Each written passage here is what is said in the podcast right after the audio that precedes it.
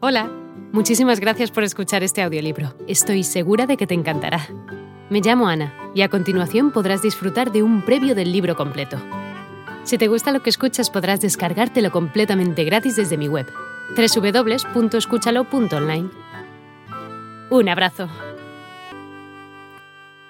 Patio, una sala hipóstila y una capilla con una falsa tumba.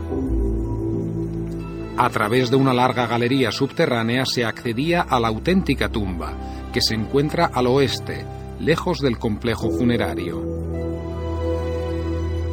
Aproximadamente medio milenio después, la reina Hatshepsut mandó construir al lado del complejo de Mentuhotep y con una estructura que se inspiraba en este, su templo funerario. El templo funerario de Hatshepsut, con su estructura en terrazas, es sin duda uno de los momentos más espectaculares de la orilla occidental de Tebas. Gracias a una ingeniosa arquitectura, este logra fundirse con el paisaje que lo rodea hasta convertirse en una continuación del mismo. Un templo en el valle y una larga avenida monumental llevaban a un gran patio cercado, al fondo del cual dos rampas conducían a las grandes terrazas con pórticos de columnas y pilastras que albergaban capillas dedicadas a algunas divinidades y una serie de relieves. Entre ellos, la descripción del transporte de los obeliscos desde Asuán y su erección en el templo de Amón.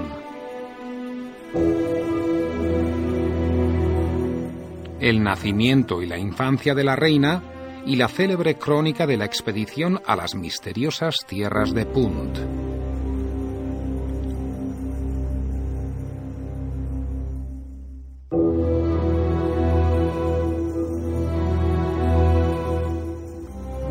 En el lado norte se encuentra un santuario dedicado a Ra y un patio abierto dedicado a Tutmosis I, padre de la reina, y a sus esposas.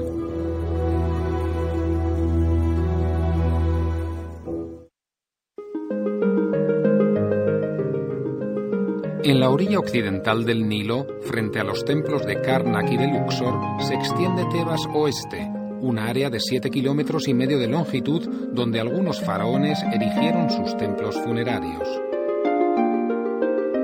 En los valles desérticos de los alrededores surgía el poblado de Deir el Medina, cuyos habitantes, definidos servidores en la sede de la verdad, eran los obreros y artesanos encargados de las construcciones de las tumbas reales.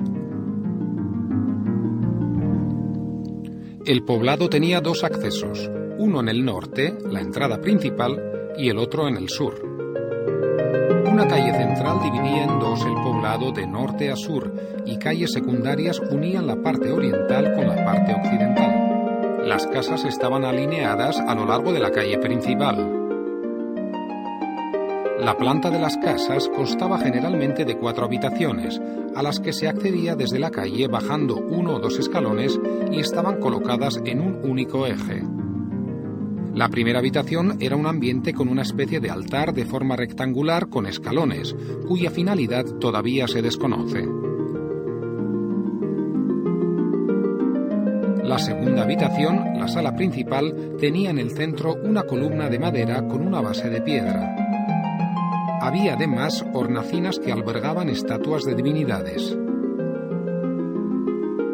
Saliendo de la sala se accedía a un pasillo que llevaba a una o a dos habitaciones que podían tener la función de dormitorios o de trastero, y a una escalera que llevaba a la terraza. La última habitación de la casa era la cocina. A cielo abierto estaba equipada con todos los accesorios necesarios para cocinar.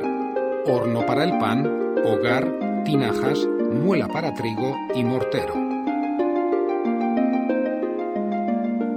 Al oeste del poblado, a los pies de las montañas tebanas, se encuentran las tumbas rupestres y semirrupestres del periodo ramésida, con restos de sus superestructuras piramidales.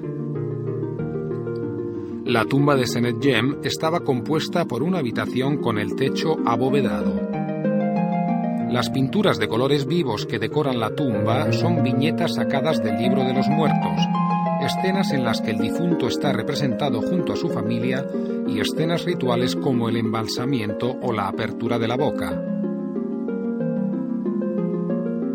Al norte, conservado de manera casi perfecta, estaba el templo consagrado a Hathor y a y a dos arquitectos divinizados. El primero es Inhotep, el altísimo funcionario que vivió en la época del faraón Zoser. Hola de nuevo. No está mal para ser solo una pequeña muestra, ¿verdad? Si te ha llamado la atención, recuerda que encontrarás este audiolibro completo y gratis en www.escúchalo.online.